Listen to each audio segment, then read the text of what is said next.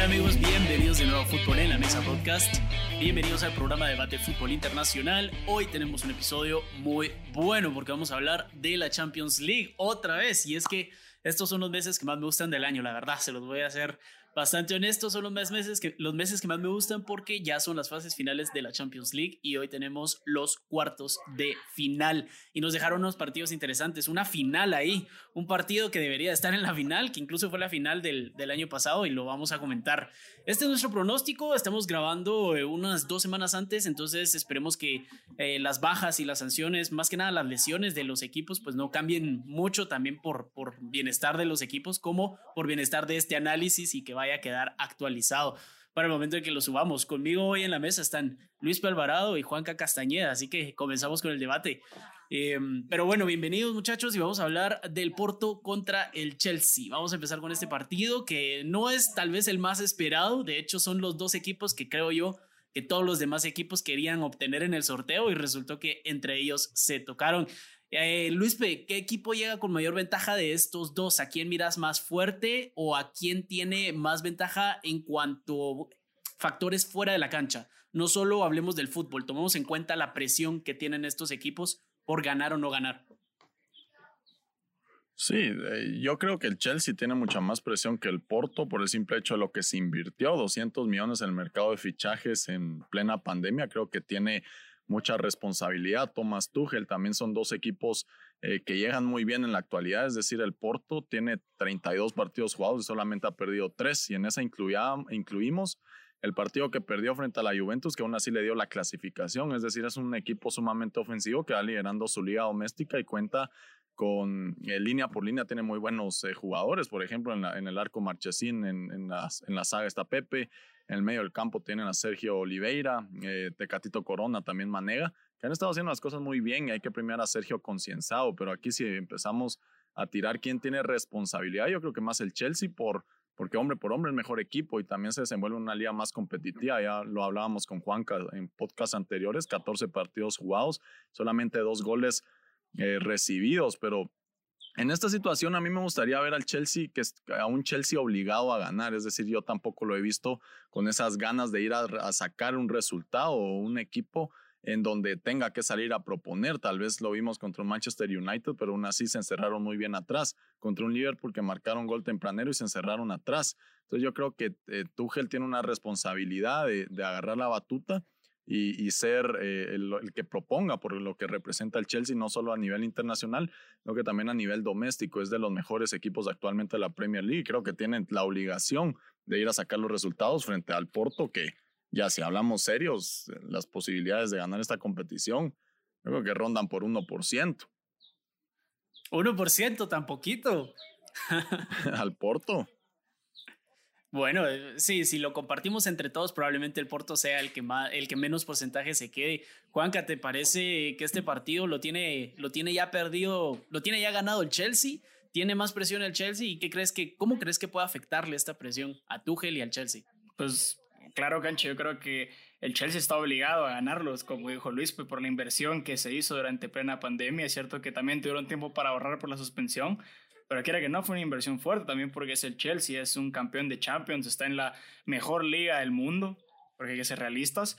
Pero yo creo que el, el Porto, es cierto que yo fui el que dijo que el Chelsea para mí es un amplio favorito, para mí va, a pasar, es uno de los candidatos, incluso yo que puse eh, para ganar esta competición, por lo que ha venido demostrando, pero yo quiero tomarme de ejemplo el Atlético de la temporada pasada, que sacó, eliminó al campeón ganándole en Anfield y en, y en el Wanda y perdió contra el RB Leipzig con, con categoría. Es cierto que fue un partido, pero, pero yo creo que el Porto no, no, no está obligado a ganar. Ellos no tienen nada que perder. Ya hicieron las están haciendo las cosas bien. Yo creo que entre el, eh, lo que ellos aspiraban era por lo menos pasar a octavos de final y lo cumplieron eh, venga un extra a eliminar a, la Juve, pero tampoco la Juve ha estado demostrando, eh, lo vimos el fin de semana contra el Benevento, un gran nivel. Yo creo que el Porto puede dar un batacazo, puede dar la sorpresa, sí miro ampliamente favorito al Chelsea, ampliamente, pero bueno, es la Champions, la verdad. Yo creo que, como les decía, el Porto no tiene nada que perder, tiene, tiene todo que ganar. Eh, y también para, para agregar ahí, Luis, el, el, Porto eh, no, está, no está primero en la liga, no está arrasando, a 10 puntos abajo del Sporting de Lisboa, segundo lugar. Mala mía, mala mía. Eh, yo por, por el, el, nivel demostrado pensé que iba a estar mucho más eh, adelante en la liga. Gracias por eh, mencionar esos datos, pero aún así, ¿a cuántos puntos está? Dijiste, Juanca, 10. 10 puntos. 10 puntos. No es mucho, la verdad. Sí, ah, entonces yo creo que eso puede ser factor positivo también para el Porto, que se tiene que enfocar en la Champions nada más. La liga ya la tiene, está muy lejos de poder hacer una remontada, entonces yo creo que es el factor positivo para el Porto, pero aún así no creo que le alcance frente a un Chelsea sumamente defensivo que ha estado haciendo las cosas bien y que de hecho me recuerda, les soy honesto, me recuerda a ese Chelsea de Di Matteo. Pero, pero, pero ¿cómo así suma, sumamente defensivo? Si yo no lo vi defensivo contra el Atlético, al contrario, dominaron al Atlético en los dos partidos eh, y lo presionaron bastante hasta que consiguieron los ¿Cuántos, goles ¿cuántos goles le metió el Atlético? Cero goles. A eso me, me refiero. Pero precisamente porque el Chelsea tenía la pelota. El Chelsea tenía la. No vimos los primeros 20 minutos del partido de ida al Atlético completamente metido en, su área, en su mitad de la cancha. Bueno, ¿cómo quedaron contra el Manchester United? 0-0. Eso te habla de un equipo defensivo. ¿Cómo, ¿Cómo jugaron contra el Liverpool? Metieron sí, pero hay una forma, hay varias formas de defenderse. Te puedes defender con la pelota o te puedes defender sin la pelota. Yo creo que el Chelsea se defiende con la pelota. Defensivo. Te puedes defender, atacando. Te puedes defender atacando. No, Para mí es un equipo atacante. Yo creo que es un, un, equipo que tiene muy entendido. El Madrid que se defiende atacando. Yo creo que es un equipo que sabe muy bien a lo que están jugando. Entonces, en mi opinión, en todas las líneas son sólidos. Tanto en el ataque, cierto que no marcan muchos goles, pero los partidos los cumplen. Anotan uno, dos y ahí se van. Y no les anotan. Yo creo que esa es la clave, que no les anoten. Yo entiendo el punto de Lispe, que es un equipo defensivo, pero no es que jueguen a defenderse, es que saben cómo defenderse. Exacto.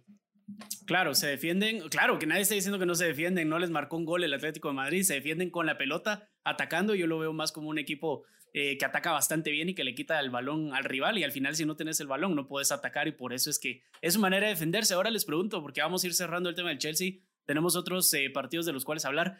Eh, ¿Qué se diría de Tuchel? Porque Tuchel llegó a la final la temporada pasada con el Paris Saint Germain, fue expulsado del equipo, lo, lo, despidieron del equipo a mediados de esta temporada y cayó en el Chelsea, nadie se lo esperaba, pero, pero ahí estaba. Eh, ¿Qué se diría de Tuchel si llega a una segunda final consecutiva con dos equipos diferentes? ¿Qué podrías decir de Tuchel y qué le podría esperar a Tuchel, eh, Juanca? Uy, bueno, depende, si es contra el Bayern y vuelve a perder, ya sabemos que van a decir que es su caballo negro, pero yo creo que se podría hablar de un técnico ya de talla mundial. El hecho de llevar a dos equipos eh, con poca experiencia, entre comillas, porque el París era la primera, el Chelsea, eh, pues una Champions ha ganado. Yo creo que podríamos decir que, que es, un, es un entrenador ya de talla mundial que le falta dar ese pasito, como le pasó a Klopp.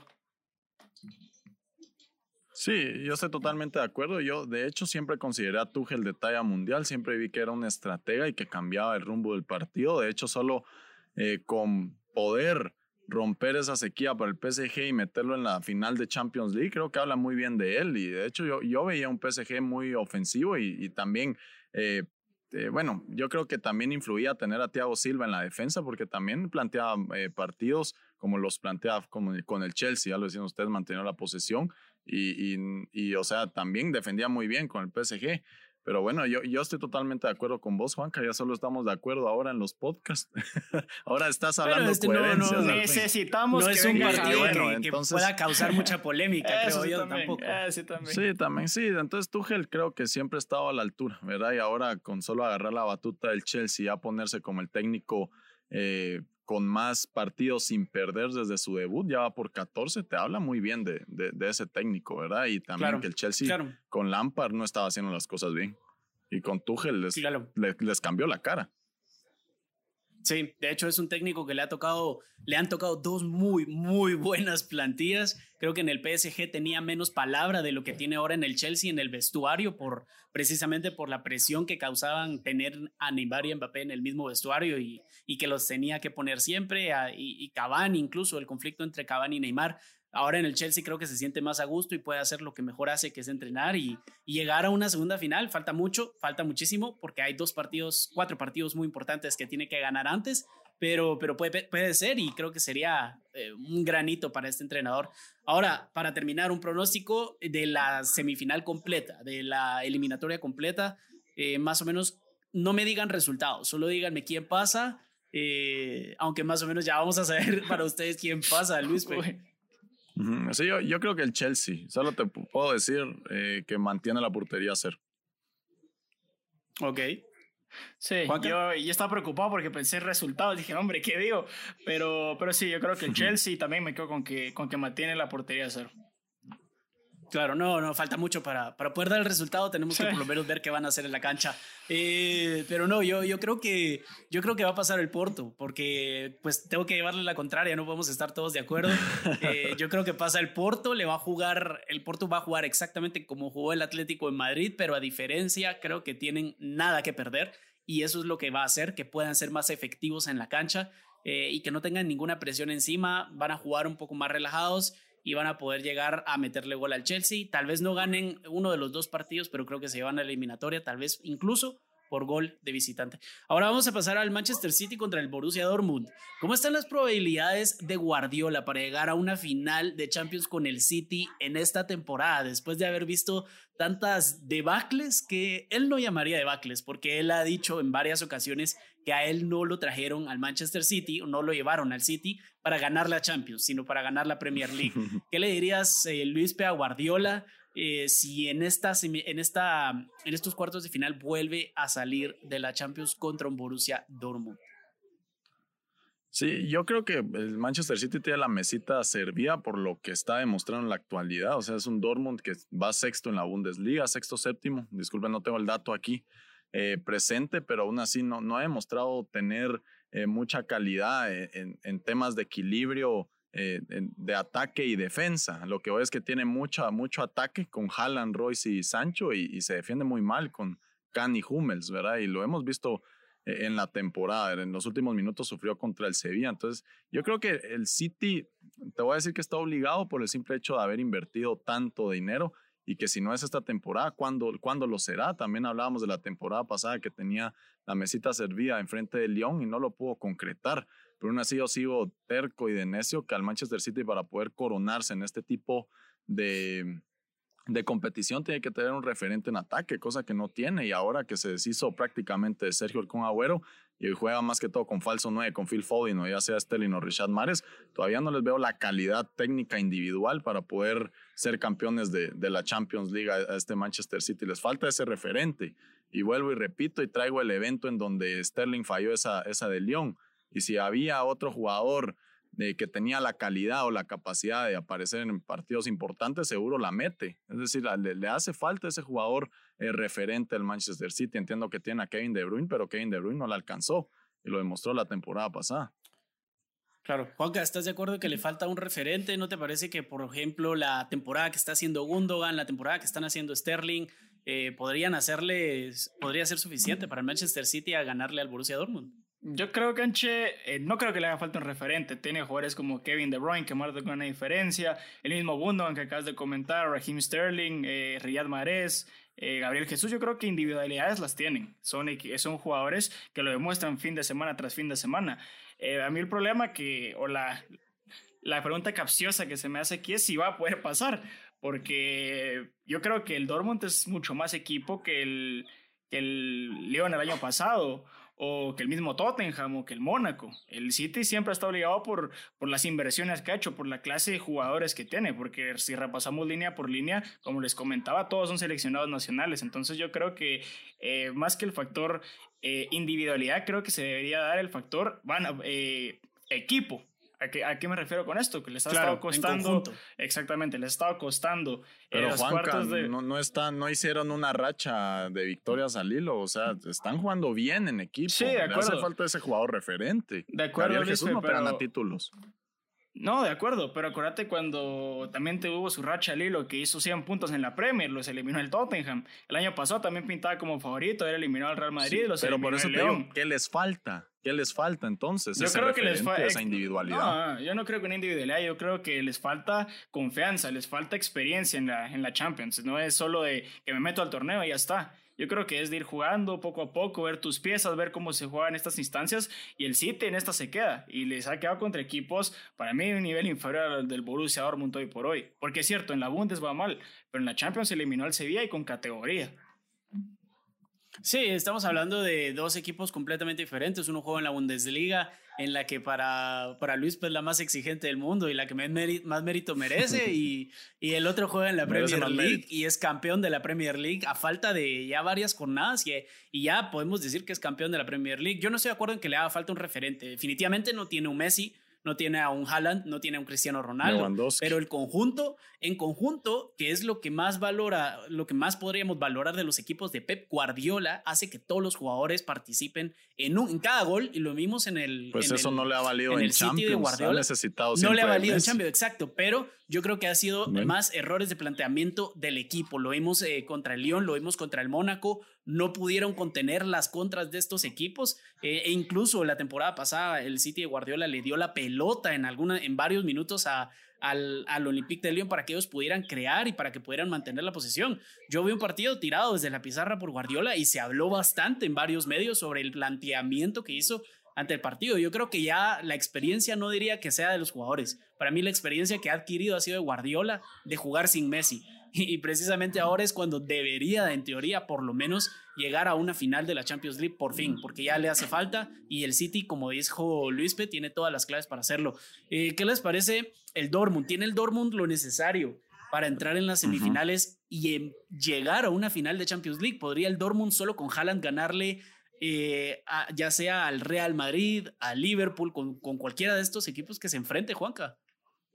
Yo creo que, no, no canche. Es simplemente porque si se enfrentan en la siguiente ronda, para mí les tocaría contra el Bayern Múnich y creo que al Bayern hoy por hoy no hay quien le gane. Pero empezando por, yo no, yo sinceramente aquí voy a sonar contradictorio. Creo que si el City se queda es por, es por, es por ellos, no es porque el Dortmund haya sido mejor, porque futbolísticamente el City es mejor. Pero, pero yo creo que si el City no los, no los termina eliminando, no, no creo que les alcance con el equipo que tienen, porque solo con Haaland no les alcanza.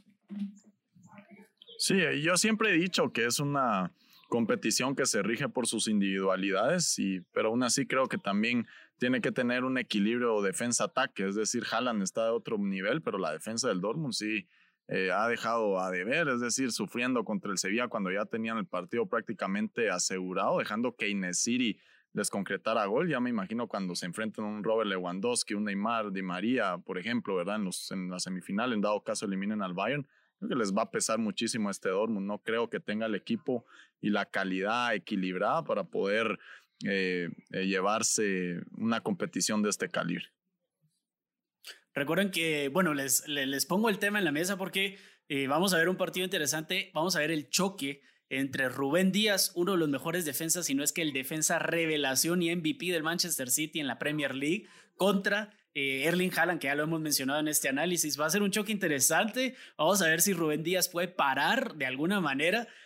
y Ederson también, que es un portero bastante impresionante, a, a Haaland y que incluso el Manchester City puede quitándole la pelota y deteniendo a Haaland ganar el partido sin recibir un gol. Un pronóstico para esta eliminatoria. ¿Quién cree que pasa, eh, Juan Capo? sin decirme resultados. Yo creo que sí, con su filosofía y se la creen, yo creo que el City es, es un favorito. Sí, se mantiene el planteamiento y como decías bien, Cancha, si, si no deja de inventar Guardiola, porque contra el León no sabemos qué planteamiento fue el que sacó, tratando de hacer una formación espejo que nunca había implementado en toda la temporada. Creo que está en manos de Guardiola, ¿verdad? Y él tiene que estar claro de que jugando como lo estaba haciendo, seguramente elimina al Dortmund sin mayor problema. Entonces yo creo que el Manchester City eh, tiene la capacidad de hacer, de eliminar al Dortmund. Claro, Claro, ustedes se van por lo más fácil, creo yo. Se están yendo por lo más fácil. Ahorita al canchi, yo, les voy a llevar la contraria.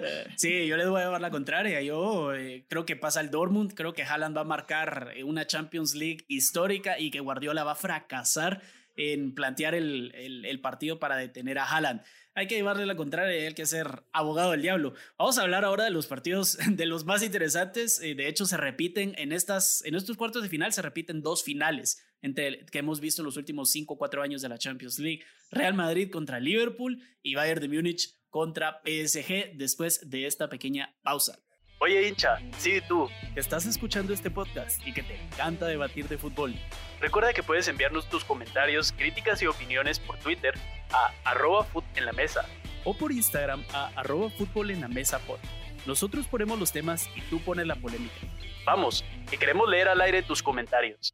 Bueno, Real Madrid versus Liverpool, Liverpool, la final de Cardiff, si no estoy mal, no, de Kiev. Fue la final de Kiev, ¿verdad? Es que tantas finales del Real Madrid que ya, ya se me olvidaron. Pero eh, Liverpool contra Real Madrid. Ambos equipos tienen una importante lista de lesionados. ¿Les alcanzará lo que aún tienen en la cancha para ganar el partido? Recordemos que entre los lesionados eh, para el Real Madrid están Carvajal, Hazard, Mariano, Odriozola, Valverde y Cross. Estos últimos dos se sumaron en este periodo de, selecciones. Muchos de ellos, si no estoy mal, Carvajal, Valverde y Cross se recuperan en teoría antes del partido. Que vayan a jugar es otra cosa. Y del lado de Liverpool están Joel, Joel Gómez, eh, Virgil van Dijk, Joel Matip, Jordan Henderson y Roberto Firmino, de los cuales, si no estoy mal, solo Henderson se, eh, se tiene planeado que regrese a la cancha después de este periodo de, de, selecciones. ¿Qué les parece este partido? ¿Cuáles van a ser las claves del partido? Y de una vez denme un pronóstico de quién va a pasar dependiendo qué, Luis P. Yo creo que se va a regir por el planteamiento de cada, de cada técnico, es decir, quién va a tener la iniciativa, quién va a proponer al frente, quién va a ser el de la posesión de balón, es una incógnita. Yo creo que solo Klopp y Zidane van a saber a qué es lo que van a jugar, ¿verdad? Yo, yo creo que si el Madrid toma la iniciativa en esta eliminatoria y se va al frente, creo que el Liverpool los puede vacunar, así como lo hicieron contra el Leipzig. No estoy haciendo una comparativa que Leipzig está por arriba del, Real Madrid, pero vimos que esos pelotazos largos y un buen planteamiento del medio campo con Fabiño y Thiago eh, puede hacer sufrir mucho al Real Madrid. Ya lo decía, las bajas, yo creo que la baja de, de Cross es muy sensible para este equipo. Sabemos lo que pasó cuando Cross estuvo en la banca en octavos de final de la temporada pasada frente al Manchester City, que un Real Madrid sin ideas, o sea, se les va Cross, se les van 90 o más por ciento de pases completados, abriendo espacios. Entonces yo creo que Cross es la pieza clave de este partido, pero todo gira para ver quién tiene la iniciativa de ir a proponer y, a ver qué es lo que proponen estos técnicos, ¿verdad? Entonces por ahí, por ahí creo que va a ser un, duelo táctico y técnico de, en este encuentro. Un duelo táctico. El duelo táctico me suena a, que se va a parecer un poco al partido de, de la final de Kiev. ¿Te parece, Juanca, que vamos a ver algo similar o crees que va a ser completamente diferente este encuentro entre Zidane y Klopp?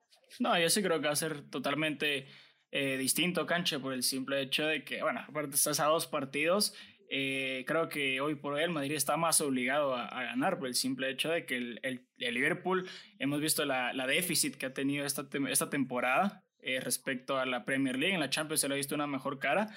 pero creo que Liverpool puede, puede ser un partido muy interesante, ¿cierto? Que tienen que ir a proponer, porque ofensivamente no pueden esperar el Real Madrid con, con, la defensa que tienen. Ya decías vos que centrales no hay. Creo que solo usan Kavak y, y, otro más, porque después los que eran titulares no están. Bueno, pero eh, los que eran titulares ya no están. Yo creo que en eso se va a regir mucho quién, quién anota más, porque también, eh, por lo menos contra el, contra el Celta de Vigo, yo creo yo vi al, al Madrid un poco vulnerable. Eh, para mí el resultado fue engañoso. El, Celta de Vigo eh, y el otro un punto que quiero agregar es de que ya Klopp prácticamente dio tirada, da por tirada no solo la Premier, sino que clasificarse a la, a la Champions el otro año. Creo que eh, van a jugar a máxima intensidad, eh, cosa que creo que no les hizo el Atalanta. El Atalanta para mí no jugó con intensidad. y resaltar el ataque que tiene el, el cuadro del de Liverpool con Mohamed Salah y Sadio Mané por las bandas. Creo que se va a regir mucho en eso, pero para Los laterales también, Juan Razón, Robertson y, Alexander Arnold. Y Alexander Arnold. Yo creo que, pero yo creo que lo que hace Modric, Cross, si están enchufados como siempre lo están haciendo, que para mí es la columna vertebral de ese equipo y sale Benzema enchufado, pues con la defensa de Liverpool va a ser muy eh, muy fácil para ellos, por, por, lo que han estado demostrando esta temporada. Yo creo que ha sido un partido bastante parejo. No miraba a Liverpool con tantas oportunidades, pero después de analizar y darme cuenta que Liverpool, la única oportunidad que tienen para meterse a Champions la temporada es ganarla y es lo único que les queda, pues creo que, que es lo que van a hacer. Madrid todavía está jugándose la liga, entonces creo que va a ser un juego más parejo. Sí, miro al Madrid clasificando, pero si tengo un porcentaje, un 55-45. ¿55-45 para quién? Para el Madrid para el Madrid, ¿ok?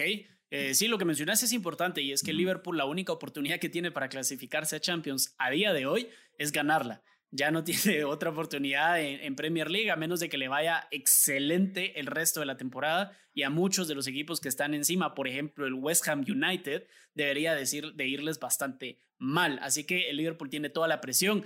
Eh, también el Real Madrid. El Real Madrid probablemente no gane la liga. Está en tercer lugar, cuatro puntos del Atlético de Madrid, como a uno o dos puntos del Barcelona. El Barcelona ya no está en la Champions League y tiene toda la vía libre para competirle la liga al Atlético de Madrid. Por lo que Zidane creo yo que va a regresar a sacar su carta favorita y es irse por la Champions. Eh, de estos dos, ¿quién tendría más presión? ¿Quién tendría más presión para ustedes? Ojito con la, con, la, con la semana que se le viene a Real Madrid también, partido de ida de Champions, clásico y partido de Qué bueno que me lo mencionas, qué bueno que me lo mencionas porque aquí tengo la información.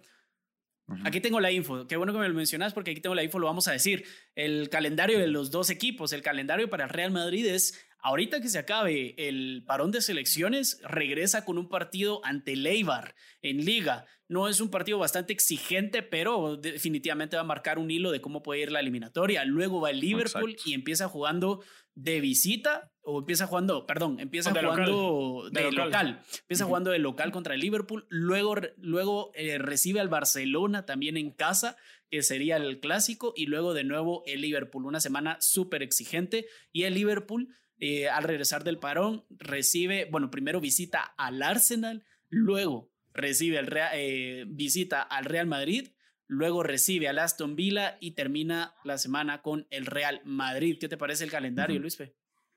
Sí, sí, complicado, como te decía, Real Madrid eh, puede echar a perder toda la temporada en esa semana, y pero también eh, ahora sí hay, respaldo futbolístico de decir que Real Madrid aparece en momentos importantes, ¿verdad? Ya lo vivimos contra el Inter, ya lo vivimos contra el Mönchengladbach, que tenía que sacar los resultados y lo sacaron.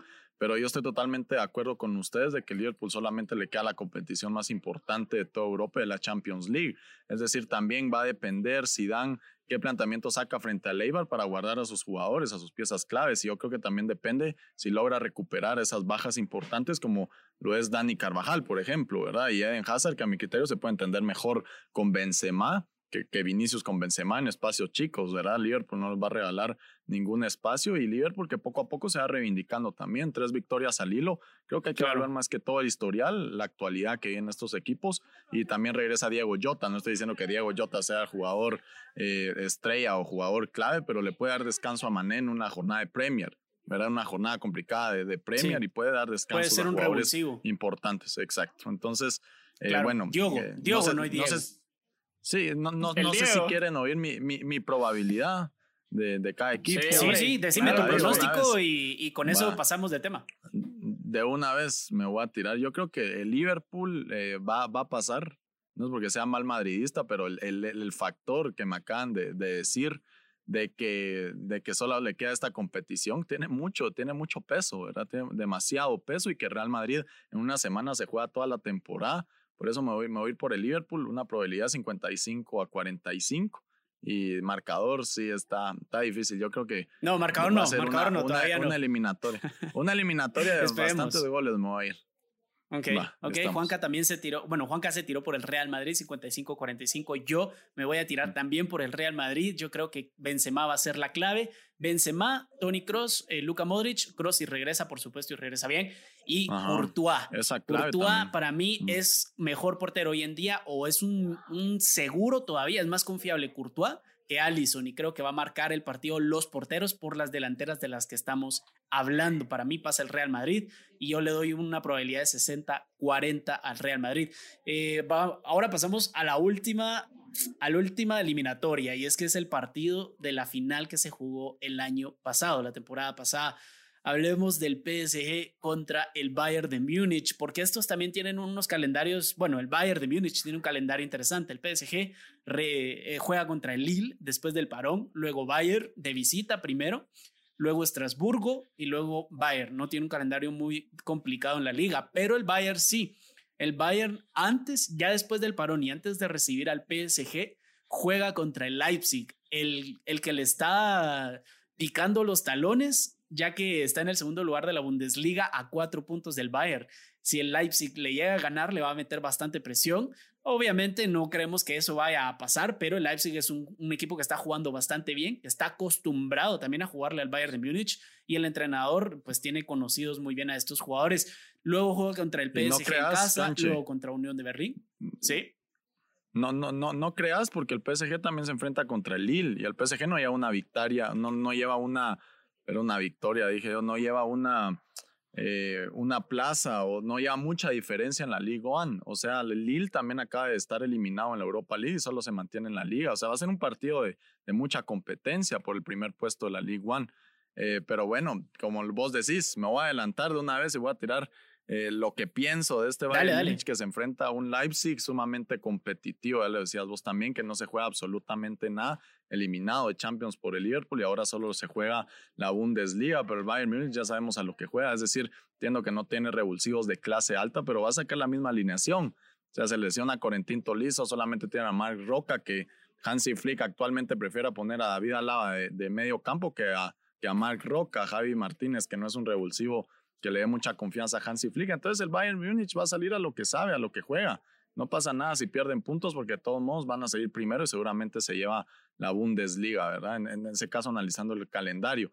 Ahora si nos vamos a un análisis de partido, eh, bueno, yo, yo, y lo he dicho, es una competición que se rige por las individualidades que marca diferencia. Otra vez vuelvo y repito, pero y, y soy partidario de creer de que el triente del PSG es el más potente actualmente actualmente en el fútbol europeo y en el mundo seguramente, pero el colectivo del Bayern de Múnich creo que puede poner mucho en problemas al PSG, porque el, simple hecho, el primer tiempo que le dimos al PSG frente al Barcelona fue paupérrimo y fue presión alta. Y eso es lo que juega el Bayern de Múnich, con la diferencia que el Bayern de Múnich se las mete, no las falla como en Belé.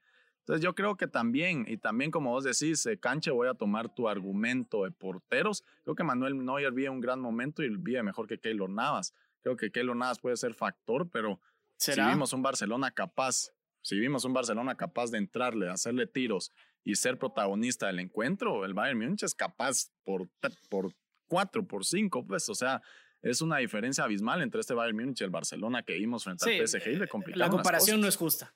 La comparación no es justa, creo yo. El, partido contra el Barcelona ya lo tenía ganado, ya llegó con el partido ganado y la eliminatoria ganada. Los jugadores lo sabían y no estaban sus estrellas también, que eso tiene un impacto psicológico en la cancha. Juanca, ¿qué te parece esta, esta repetición de la final? ¿Será que vamos a ver el mismo partido? ¿Qué cosas van a cambiar? Porque prácticamente están los mismos jugadores, eh, solo que ya se tienen ganas, se tienen ganas por, por la final pasada. No, sí, yo creo, Canche, eh, o sea, no quiero tirarme al agua de un solo, yo creo que el Bayern es ampliamente favorito por lo que viene haciendo, por el equipo que es, porque saben a lo que están jugando, eh, los datos y las estadísticas eh, lo avalan. El PSG pues te, han tenido cambios de entrenador, están entre sus sí y sus no, también están, como decía Luis, pues están peleando liga, yo creo que la van a ganar, igual que el Bayern Múnich, no creo que haya problema para ellos, pero, pero creo que tiene más presión el, el, el París. Yo, yo miro al París con mucha presión y no creo que Neymar pues tampoco regrese en un gran nivel, no lo ha venido haciendo desde hace muchos años, yo no me acuerdo de un buen Neymar por el momento. Eh, y con el respecto a lo que decía Luis, porque ¿Cómo así? Eh, que yo creo que sí momento. Eh, no, hace, no he visto un buen Neymar hace un buen tiempo. A eso trato de irme. Yo creo que la última vez que vi un Neymar definitivo fue, fue en la temporada 2015 con el Barcelona. Desde que llegó al París, creo que se rige más por eh, Pero Neymar fue el que llevó el solito al, al, PSG la temporada pasada a la final. Neymar, no Mbappé, fue Neymar. Sí, exactamente, a eso mismo voy. No creo que Neymar regrese a un nivel óptimo por su lesión. Entonces, creo que el París se rige más que todo por Neymar, es su máxima estrella. Entonces, eh, y, eh, es lo que pasa, que el, el, el Bayern todos sus equipos, todos, sus jugadores, se podría decir, son estrellas, todos sus jugadores saben a lo que juegan, eh, tienen muy bien trazadas sus líneas. Y respecto al tema, Luis Pe, que no tienen, que no tienen eh, eh, suplentes, pues el último partido, Javi Martínez en la banca, Chupamatán, Bo Nazar, Lucas Hernández, Mar Roca, Kingsley Coman, Alexander Newell, Jamal Musiala. pues te cuento que Javi Martínez es un jugador eh, que marca diferencias. Cuando entra se nota. Lo vimos la temporada pasada en Champions, lo hemos visto estas. Eh, pues es cierto que no es un no es un delantero como Lewandowski, pero cuando entra te cumple. Eh, Lucas Hernández. Pero sí, bueno, pero, Juanca lleva tres goles esta temporada, Chupo Motín, siendo nueve en un equipo como el Bayern de sí, Luis, pero en un equipo donde está Lewandowski. Exactamente, no yo creo que hay que aclararlo. por, por él. Eh, tenés a Kingsley Coman en la banca, Alexander Newell, que ah, la temporada pasada ah, fue uno de los mejores ha porteros. un partido, un partido y se comió un gol contra el Lazio. Jamal Musiala Jamal Musiala, que te cuento, hoy por hoy es seleccionado nacional de la Mannschaft. Entonces creo que el Bayern tiene extensión de equipo. Pero hasta Rudiger es seleccionado nacional en la Mannschaft y no quiere decir que por eso sea un buen jugador. Eh, tú lo dijiste, o sea, que, tú lo dijiste que ha venido haciendo bien las cosas con el Chelsea. Creo que los goles que no les anotan lo demuestran. Sí, pero te digo, pero no por eso te dice que es un jugador top. O sea, ah, bueno, es que no tenés que ser top, es que no tenés que no tenés que tener los tops en la banca, los tops están en el campo y el Bayern los tiene. Yo te digo, así, pero Jamal Musiala te va a cambiar el entorno del partido cuando bueno, entre revulsivo. Chupo Motín si va perdiendo el Bayern de Múnich. Entonces lo que hay que hacer es fichar. entonces lo que tiene que hacer el Bayern es fichar a Harry Kane y ponerlo en la banca. Invertir millones en, en, en, una banca super top para que gane, para, para ser favoritos. No, hombre, yo creo que el Bayern tiene el equipo necesario y tiene la juventud en la banca. No, yo, yo te digo que tiene que fichar por lo menos gente que se asemeje al nivel de sus titulares. O sea, el, único, el único revulsivo, el único revulsivo que te puede cambiar la diferencia del partido, cambiar el entorno es Kingsley Coman.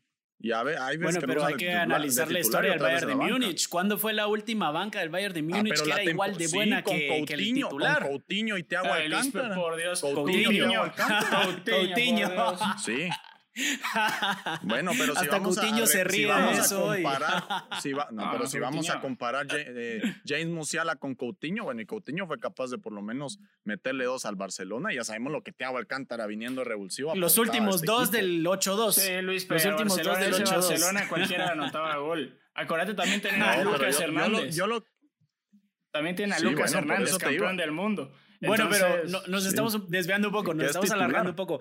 Ahora, el ganador de esta Champions, bueno, yo solo quería aclarar algo. Eh, mencionabas que el duelo de porteros lo ganaba Neuer. Yo me podría ver cuántos partidos han jugado, cuántas veces se han enfrentado Keylor y Neuer en Champions League y cuántos ha ganado Keylor y cuántos ha ganado Neuer. Eso por ahí empezaría nada más. Em, pero bueno, el ganador de esta eliminatoria será el ganador de la Champions para ustedes. Estamos todos locos.